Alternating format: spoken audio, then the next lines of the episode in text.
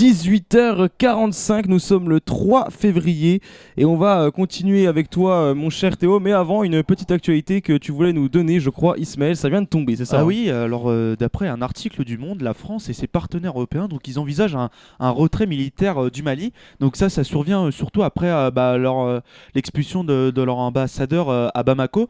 Et donc en fait, là, il- c'est complètement un, un retournement de, de situation. Et ils, examinent pardon, bah, donc l'opportunité donc, d'un retrait total des troupes et euh, notamment euh, donc euh, dans la zone de, du Mali, et parce qu'en fait, elle est aussi en lutte contre les djihadistes, notamment avec les attaques terroristes dans le pays. D'ailleurs, ça me fait penser à, l'erreur qu'ont pu faire Valérie Pécresse et Marine Le Pen en annonçant qu'il fallait absolument que l'ambassadeur du Mali en France parte, alors qu'en fait, ça faisait deux ans qu'il n'y avait plus d'ambassadeur en France. C'est aussi le petit, la petite euh, transition que je voulais faire. Mais on va surtout parler de toute autre chose avec euh, toi, mon cher Théo. Tu nous as un petit peu euh, vendu ta, chronique il y a quelques instants, et maintenant, eh ben, on va te laisser la parole pour que tu nous parles de quelque chose qui a, fait trembler, je pense, les, grands écrans, en fait, hein, tout simplement. Et oui, on va parler de Bohemian Rhapsody, le film sorti en 2018, et j'avoue que je ne vais peut-être être pas très objectif sur cette chronique. Vraiment, j'ai tellement aimé ce film que je vais être obligé d'ajouter un petit grain de sel de, de- ma pensée, tout simplement, et un peu quitter mon rôle de journaliste. Mais voilà, je vais vous parler de Bohemian Rhapsody, donc euh, film qui retrace les 22 années actives de la carrière musicale de Freddie Mercury, de son vrai nom Farrokh Bulsara, avec l'accent. Jusqu'à son dernier grand concert au stade de Wembley en 1800 1989, à 100 ans près, j'étais presque. Euh, en 1989 devant 70 000 personnes. Alors le directeur et réalisateur de, de ce film c'est Brian Singer et on le connaît aussi pour, euh, pour ses films comme Star Trek, Superman ou X-Men. Euh, donc ce réalisateur américain voulait un film, euh, un biopic romancé, appuyant sur l'aspect extraordinaire de la carrière de Freddie Mercury. Et pour cela, il a mis sur la table un budget de 55 millions d'euros. Alors, le film dure 2h15 minutes et c'est donc un biopic dramatique au sens anglais du, mot. Drama signifie théâtre, souvenez-vous-en pour la fin. Donc, Bohemian Rhapsody sort à une époque où le rock n'a plus sa place, la place qu'il avait au temps de, Queen, donc dans les années euh, 1970. Mais force est de constater que la production de la société euh, 20 Hour Fox a explosé le box-office. Donc, ce film, c'est le film musical le plus rentable de l'histoire, avec plus de 910 millions de recettes en euros. Le troisième plus gros succès de la maison de production anglaise, nommé sept fois à la prestigieuse cérémonie des British Academy Film Awards et 5 fois au César. On en reparlera plus tard, mais la performance de l'acteur incarnant Freddie Mercury lui a d'ailleurs valu un Oscar du meilleur acteur en 2019. Pour commencer, le titre Bohemian Rhapsody, c'est aussi le titre d'une des plus belles chansons de Queen qu'on va entendre un petit peu plus tard. Et euh, ce, titre a la particularité d'être très long, 6 minutes, et pour l'époque c'est absolument une révolution de passer un titre de cette durée sur une radio. Ça crée d'ailleurs beaucoup de tensions entre le label et le groupe, des tensions qui sont bien mises en, en- en- en évidence dans le film. Euh, Bohemian Rhapsody, c'est- c'est aussi la musique du XXe siècle la plus, la plus streamée sur les plateformes audio en 2018, donc suite à la sortie du film. Donc au final, la tâche était très compliquée pour le réalisateur, car euh, elle suscitait énormément d'attentes. Et le film qui a remporté 41 prix est une ode à la mémoire du groupe légendaire. L'adaptation proposée est réellement une masterclass sur plusieurs aspects et je vais vous détailler lesquels. Mais d'abord, on va faire un petit tour euh, avec le synopsis. Donc Farrokh euh, Bulsara, c'est un jeune adulte londonien. Ses parents sont immigrés et il est né à- Zanzibar. Il a coutume de fréquenter des soirées dansantes, des concerts, ce qui a pour le don d'exaspé- d'exac- exaspérer son père qui lui martèle bien agir, bien penser, bien dire. Un soir, il rencontre un groupe après un show qui vient de perdre son chanteur. Et les deux membres restants en viennent à le remplacer par Freddy, qui fait littéralement décoller le groupe, donnant naissance à Queen. De sa voix magique, aidée par une particularité de sa bouche, il est né avec quatre dents de plus, lui conférant des attributs vocaux extraordinaires. Mais Freddie Mercury, c'est aussi une vraie rockstar, capricieux, perfectionniste, parfois égoïste. Après que le groupe soit bien installé sur la scène mondiale, avec une quinzaine de tubes à son actif, des profondes tensions internes et externes au groupe forcent Freddie à le quitter et à s'essayer en carrière solo. Trop attaché à sa famille, comme il l'appelle, il fait son comeback un an plus tard pour jouer un concert caritatif, signant le grand retour au premier plan de Queen, alors qu'il vient d'apprendre aux membres de son groupe sa séropositivité. Le film retrace toutes ces étapes, mais de quelle manière? Voici ce que j'en ai pensé. Pour commencer, le film est particulièrement réussi concernant la fidélité du caractère de Freddie Mercury dans cette adaptation. L'acteur principal, Rami Malek, réalise une performance géniale, fruit d'un travail acharné. Il a en effet visionné des heures d'interview de Freddie Mercury pour reproduire ses tics, ses mimiques, et aussi le fruit d'un talent pour incarner naturellement son rôle. Il a assurément sorti l'âme de Freddie Mercury de sa tombe, la prise de déjeuner avant le tournage, ou je sais pas quoi, mais en tout cas, il a réussi à faire revivre Freddie Mercury dans son caractère, dans son regard, dans ses postures, son don de soi sur scène, mais ça je vais y revenir. Vraiment, le film est un réservoir à émotions inépuisables. Du début à la fin, on enrage, on exulte, on pleure, on explose. On l'est plongé dans la vie du groupe, dans le processus de création, dans l'effet extravagante que donne Freddie Mercury chez lui.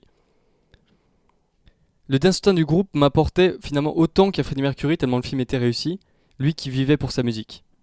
Et cela m'a fait penser à la scène de réunion entre le groupe et son label. Freddie, en leader absolu du groupe, comme toujours, prend les rênes d'une négociation avec le directeur du label qui veut imposer un style musical à Queen pour sortir des tubes, comme il dit. Freddie, ou plutôt Rami Malek, on ne sait plus trop tellement l'acteur et le scénario sont bons, lui pisse dessus pour le dire de façon triviale, mais c'est exactement ça. Ça résume complètement le caractère du personnage. Il ne se soumet pas à la castration de la créativité des artistes pour un rapport de gain maximum, un, apport de gain maximum. Il pose l'œuvre de son groupe sur la table, à prendre ou à laisser, et puis basta. Sa musique, son art, c'est sa vie. Freddie Mercury vit comme ça comme sur scène. Un aspect encore parfaitement rendu dans le film grâce à la qualité de l'acteur que j'évoquais plus tôt.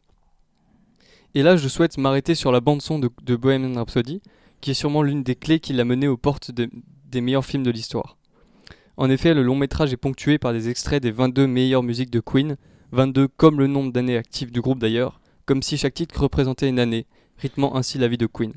Et à l'apogée de cette carrière, il y a une musique particulièrement qui me marque, qui marque beaucoup de fans de Queen, qui est absolument extraordinaire. La musique, la fameuse de 6 minutes.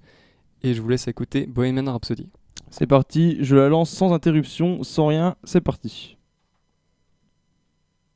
Is this the real life? Is this just fantasy? Caught in a landslide, no escape from reality. Open your eyes, look up to the skies and see.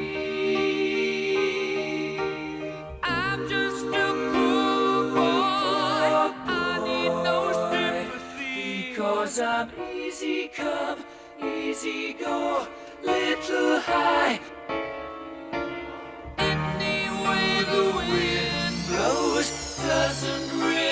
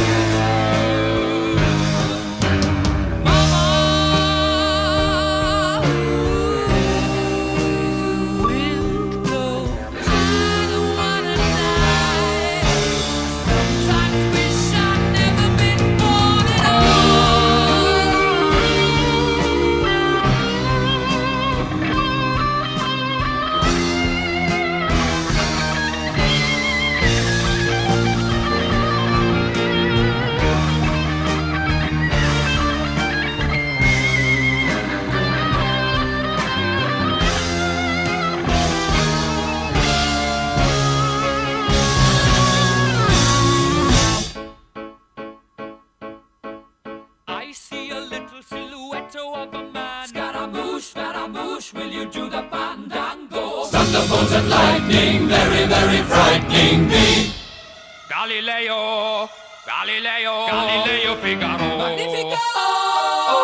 I'm just a poor boy, nobody loves me. He's just a poor boy from a poor family. Spare him his life from this monstrosity. Easy come, easy go, will you let me go? Bismillah.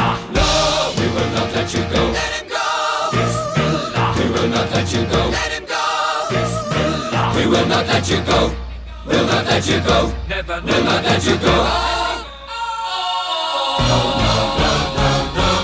Oh, mamma mia, mamma mia. Mamma mia, let me go. Beelzebub has a devil put aside for me. For me. For me.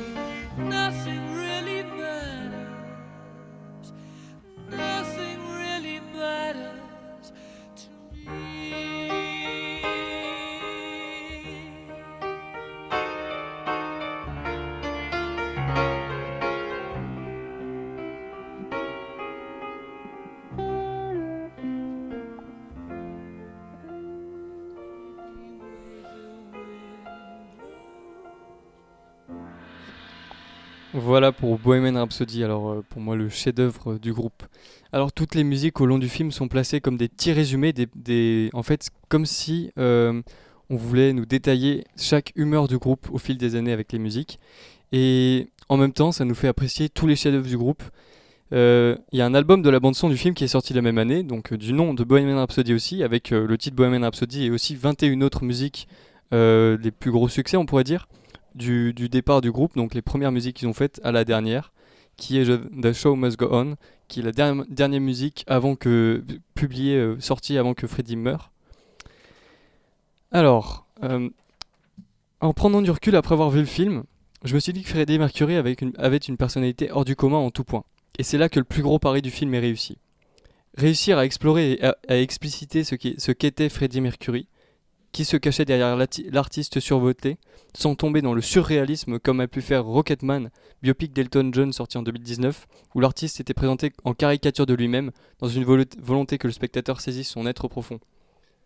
Là, le scénario est tellement réussi, l'acteur joue tellement juste, que l'on parvient, parvient réellement à se mettre à la place de l'artiste, à se désespérer quand il avoue sa bisexualité à sa compagne, signant la fin de son couple, à tenir debout grâce à cette même fille, de qui il reste très proche et en qui il trouve une figure maternelle et parfois sororale, à avoir envie de crier pendant ses concerts, évacuant tout son mal-être. Car Freddy est, présenté comme un personnage très complexe. Il hésite entre répri- réprimer sa part d'homosexualité pour conserver son couple et laisser éclater son désir pour les hommes. Ce qu'il fera peut-être, mais cela vous le, découvrirez, vous le découvrirez si vous voyez le film ou si c'est déjà fait, vous l'avez découvert. D'un côté, Freddie Mercury, c'est un être fragile, tourmenté depuis son enfance, rejeté à cause de ses dents proéminentes et ses origines de Parksy, ballotté par sa vie amoureuse, renvoyé face à son propre reflet lorsqu'il quitte Queen, et où il se retrouve sans réelle famille auprès de lui. De l'autre côté, Freddie Mercury, c'est une bête de, bête- de sexe, bête de scène, surboosté. C'est celui qui, tout au long du film, insuffle à Queen l'inspiration, l'énergie. Dans le choix de la bande-son, on sent précisément que toute sa vie tient dans ses chansons. Ses textes, c'est son histoire. Sa voix, c'est son exultoire. Ses, performances sur scène, c'est le don de sa vie, de son énergie, de ses peines à son public. Si le film Bohemian Rhapsody parvient à nous faire ressentir tout cela sans même qu'on ait à connaître la vie du Freddie Mercury, c'est qu'il est réussi, non? Pour nous faire ressentir tout cela, justement, plusieurs ingrédients ont fait opérer la magie. Déjà, les décors sont plus vrais que nature. Pour la scène finale, le stade de Wembley a été entièrement reconstitué car l'édifice londonien a été rénové depuis le concert. Et les images d'archives du Live Aid, le fameux concert final, ont été épluchées par la production afin d'offrir aux spectateurs la réplique exacte du réel concert de 1989.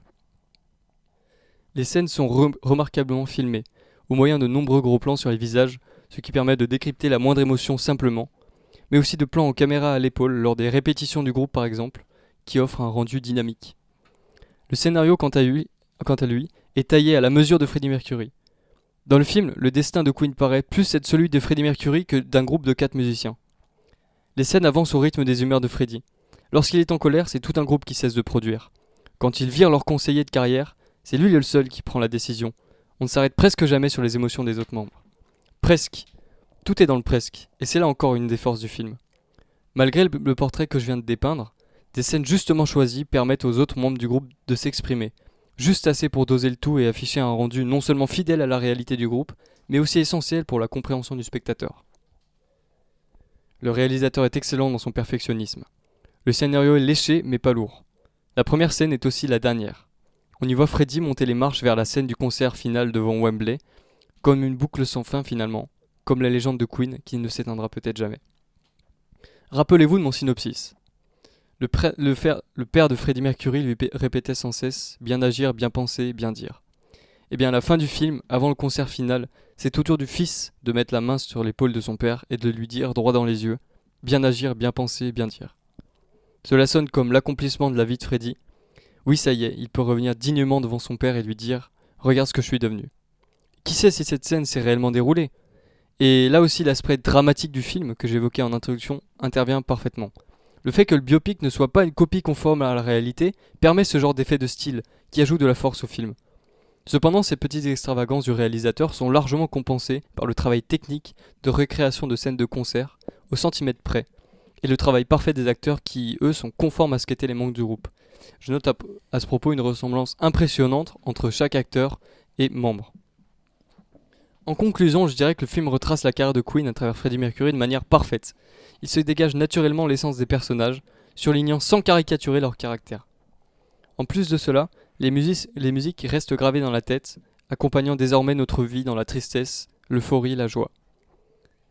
Le film a duré 2h15, mais le temps m'a semblé filer extraordinairement. Je me suis pas ennuyé une seule seconde, et je suis ressorti de la salle avec l'envie de devenir Freddie Mercury. Ce film m'a donné de l'énergie toute la semaine suivante. Bohemian Rhapsody est une mine d'or de technique et de sensibilité, et l'histoire qui porte mérite d'être connue connue de tous. Et finalement, la légende de Queen, jamais enterrée, a repris toute sa lumière sans une ride dans Bohemian Rhapsody. Bah écoute, euh, merci et je peux que te souhaiter de devenir un jour peut-être Freddie Mercury, euh, mon cher. euh, Qui sait, la vie est longue. Eh oui, c'est ça, euh, rien n'est fini encore. C'est vrai que ce film, c'est euh, une des seules fois où on m'a dit que les gens à la fin chantaient ensemble et tapaient du pied dans la salle de cinéma. C'est le premier groupe à avoir une telle communion entre les spectateurs et, et le tu groupe l'as vu toi euh, je l'ai vu, bah, je suis Ouais, un alors- fan de, de Queen. Ouais, bah, je Et sais en- évidemment. Encore plus depuis euh, que j'ai vu Bohemian Rhapsody, c'est vrai que à la fin j'avais presque envie de pleurer.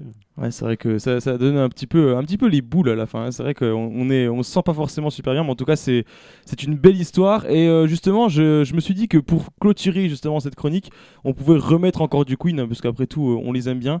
Et je vais en mettre une que tu nous avais présentée Ben dans une chronique euh, dans le riff de Ben, qui arrivera d'ailleurs à la fin de cette émission, mais on parlera pas du tout de Queen cette fois-ci. Euh, je te laisse en parler rapidement. Tu te souviens un petit peu de- des caractéristiques de celle-ci? Hammer to Fall. Ouais, tout à Euh, fait. ouais, il y a un bon riff de guitare au début, c'est c'est toujours plaisant et ça, ça nous motive euh, au quotidien cette chanson. Eh, écoutez ça, voilà, juste ça, ça fait plaisir. On est parti, Queen avec Hammer to Fall et on revient dans quelques instants pour la chronique foot d'Ismaël.